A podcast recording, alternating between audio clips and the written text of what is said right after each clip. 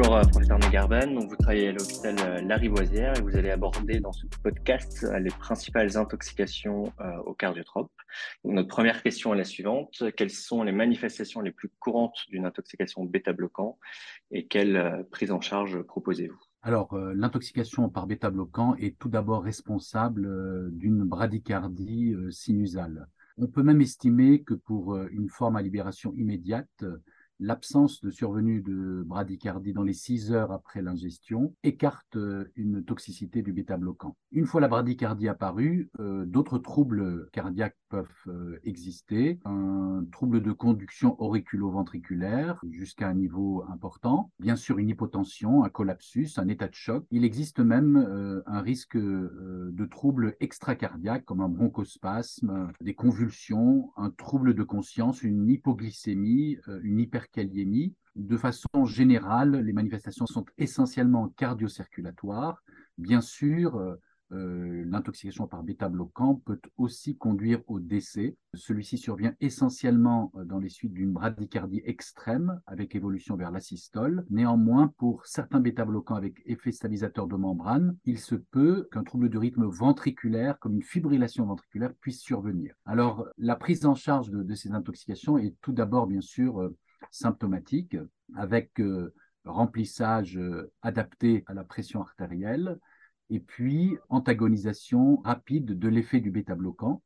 Euh, pour cela, on doit utiliser un bêta-stimulant. En première intention, il est possible de recourir à la dobutamine ou à l'isoprénaline en fonction de ses habitudes. L'expérience montre qu'avec l'isoprénaline, on peut monter à des posologies beaucoup plus importantes pour antagoniser une toxicité majeure sans risquer euh, euh, de troubles du rythme ou de mauvaise tolérance de ce, de ce bêta-stimulant. Il faut savoir que l'objectif thérapeutique du médicament inotrope est euh, la euh, normalisation du débit cardiaque et pas tellement la normalisation de la fréquence cardiaque, sauf pour le sotalol, euh, pour lequel il existe, en raison de l'allongement du QT, un, risque de torsade de pointe. Pour ce médicament, il est utile de monter la fréquence cardiaque aux environs de 70 par minute sous isoprénaline.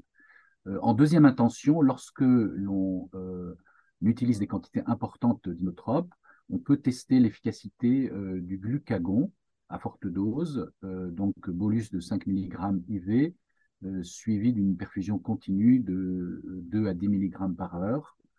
Euh, on peut également tester l'insuline euglycémique, une unité kilo en bolus suivi de 1 unité kilo heure, en se méfiant évidemment du risque d'hypoglycémie à ces doses importantes d'insuline. Par la suite, évidemment, euh, en cas euh, de réponse insuffisante et de choc cardiogénique, euh, il faut s'orienter vers l'adrénaline, puis évidemment discuter très rapidement l'indication d'une assistance circulatoire par écho artériel. Il est plus rare d'avoir des chocs vasoplégiques purs sous bêta-bloquant et en présence d'un effet stabilisateur de membrane comme pour le propranolol ou euh, l'acébutolol, il convient de perfuser euh, du bicarbonate molaire de sodium pour affiner les QRS. Donc, euh, un patient intoxiqué par bêta-bloquant justifie d'une admission en réanimation systématiquement avec monitorage hémodynamique rapproché attention, le lactate peut être normal en, rapport avec euh, l'action euh, du bêta-bloquant. Ça n'est donc pas un bon paramètre pour apprécier la gravité de l'état de choc. Il vaut mieux se baser sur les fonctions d'organes comme la diurèse et la créatininémie. Très bien, merci. Et euh, concernant maintenant les intoxications aux imiteurs calciques, est-ce que vous pourriez nous détailler les deux catégories d'intoxication et leur prise en charge? Alors, l'intoxication par inhibiteur calcique est probablement l'intoxication par cardiotrope la plus grave. Il faut néanmoins distinguer deux grandes catégories euh, d'inhibiteurs calciques.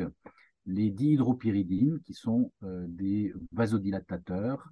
L'exemple typique est l'amlodipine ou la néphidipine. Donc, euh, en présence d'un surdosage, eh bien, le cœur va répondre en augmentant sa contractilité, sa fréquence cardiaque à la vasoplégie. Et donc finalement, la gravité extrême euh, survient euh, de façon un tout petit peu décalée dans le temps. Pendant un certain temps, le système cardiovasculaire peut compenser euh, la vasoplégie initiale. Les non-dihydropyridines constituent la deuxième catégorie d'inhibiteurs calciques.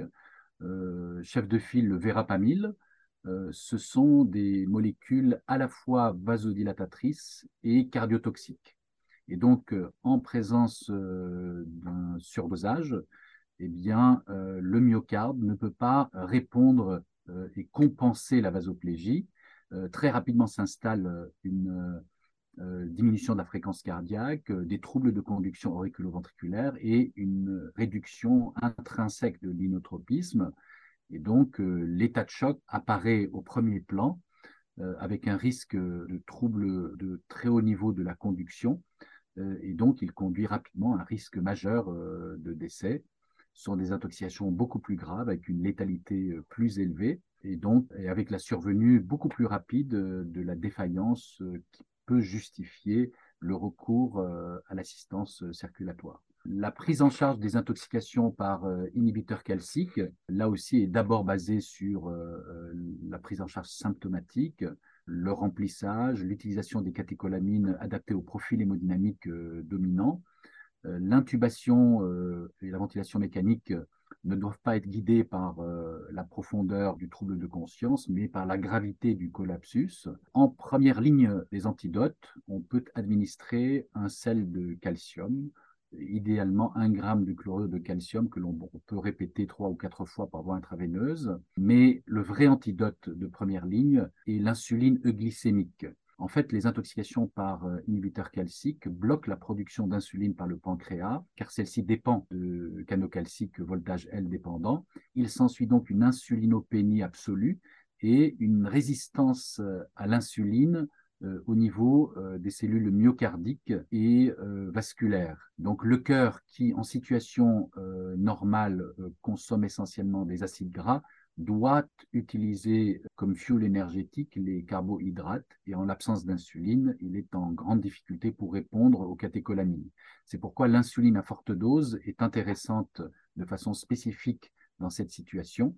On administre une unité par kilo bolus suivi de 1 à 10 unités kilo heure le risque d'hypoglycémie est euh, extrêmement faible si bien sûr euh, le tableau clinique correspond à une intoxication par inhibiteur calcique. D'ailleurs, l'apparition d'hypoglycémie pourrait mettre en doute le diagnostic ou euh, signifier le début de l'élimination de l'inhibiteur calcique. En cas de choc cardiogénique réfractaire, il est nécessaire rapidement de recourir à l'assistance circulatoire, mais celle-ci n'est pas garantie de succès contrairement aux intoxications par bêta-bloquants ou effets stabilisateurs de membrane, car dans les intoxications graves, il existe une part de vasoplégie qui elle-même devient réfractaire et justifie de très fortes doses de noradrénaline. Il faut savoir que dans ce cadre d'intoxication, on peut monter à des posologies extrêmement élevées euh, de vasopresseurs. Euh, le bleu de méthylène, de façon transitoire, peut aider à répondre au, choc euh, vasoplégique réfractaire.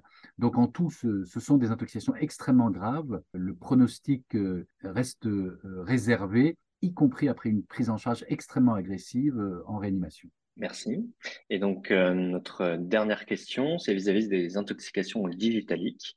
Euh, quelle est donc la présentation la plus fréquente et de même, quelle prise en charge recommandez-vous? Alors, les digitaliques sont des cardiotropes un peu à part et donc sont responsables d'intoxications dont le diagnostic est souvent plus difficile à établir.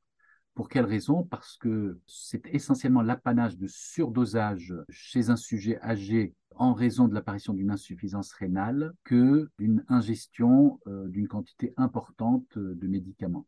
Donc généralement, la personne âgée avec euh, une morbidité cardiovasculaire euh, vient aux urgences pour un trouble confusionnel, des signes digestifs avec des vomissements et de la diarrhée, des douleurs abdominales, des troubles neurosensoriels, notamment visuels, une fatigabilité, donc euh, un certain nombre d'anomalies qui n'évoquent en rien d'emblée euh, un surdosage euh, par médicaments cardiotoxiques. et ça n'est effectivement que à la réalisation de l'ECG que l'on peut évoquer le diagnostic devant la présence d'une bradycardie, d'un BAV et bien sûr de la cupule digitalique suggérant l'imprégnation par de tels médicaments. En fait, la pression artérielle est longtemps maintenue en raison d'un tonus sympathique. Et donc, en l'absence d'hypotension, évidemment, on n'a pas spontanément tendance à penser à une intoxication par cardiotrope. Il y a donc une errance diagnostique initiale assez marquée, euh, généralement au niveau euh, du service d'accueil.